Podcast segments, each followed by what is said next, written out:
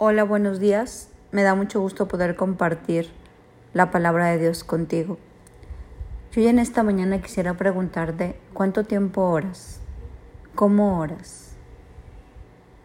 ¿Conoces el poder de la oración? ¿Sabes que la oración es lo más poderoso que tenemos?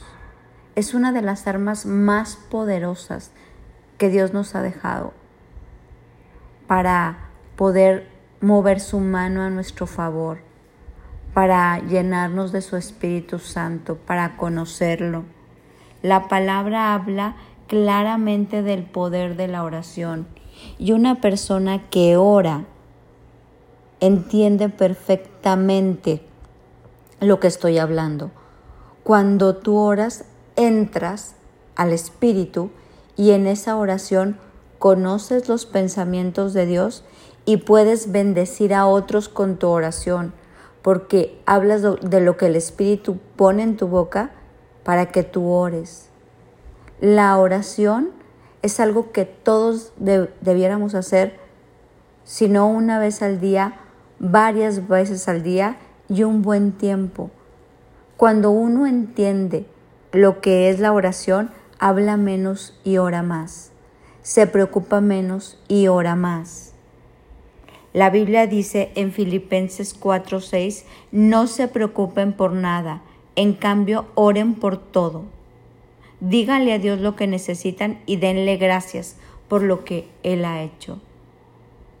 En mi vida, o sea, en mi experiencia personal, la oración ha sido lo mejor que me ha pasado en la vida.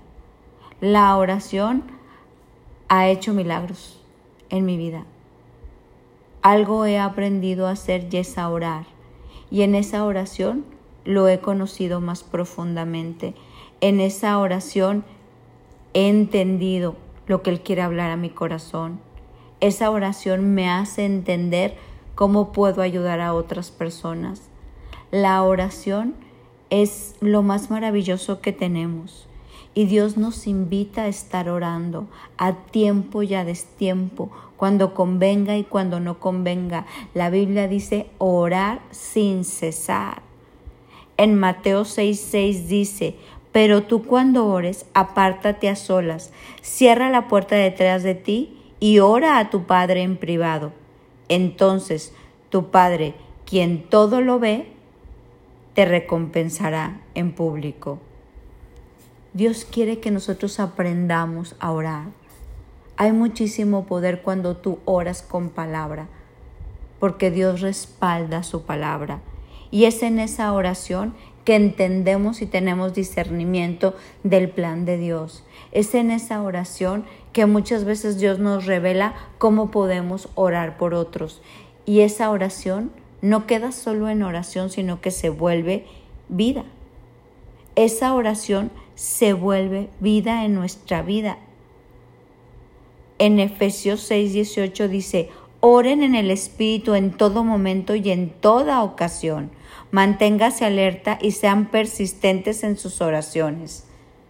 Alertas, orando. ¿Qué toca, Señor?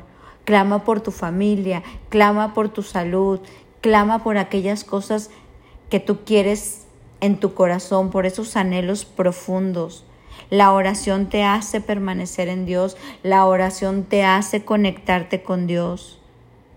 La oración es maravillosa. Una persona que ora se le nota. Una persona que ora se nota que tiene una relación íntima con Dios, porque la oración te da intimidad. La oración te da conocimiento. La oración te da identidad. La oración te da seguridad. La oración te abre puertas, la oración mueve montañas. Hoy quiero invitarte a que ores, a que cierres tu puerta y empieces a hablar con Dios, a orar, a pedirle al Espíritu Santo, enséñame a orar como conviene. Y vas a ver una diferencia abismal en tu vida cuando haces de la oración tu estilo de vida, cuando haces de la oración tu arma principal. Cuando tú oras también Dios te dirige y te inquieta hacer lo que tienes que hacer, andar por el camino que debes de andar. Hoy quiero invitarte a orar. Mateo 21, 22 dice, ustedes pueden orar por cualquier cosa y si tienen fe y está de acuerdo a la voluntad de Dios, la recibirán. Dios escucha la oración, Dios escucha los ruegos. Hoy te invito a hacerlo, hoy te invito a adoptar un estilo de vida de oración y verás cielos abiertos a tu favor. Mi nombre es Sofi Loreto y te deseo un bendecido día.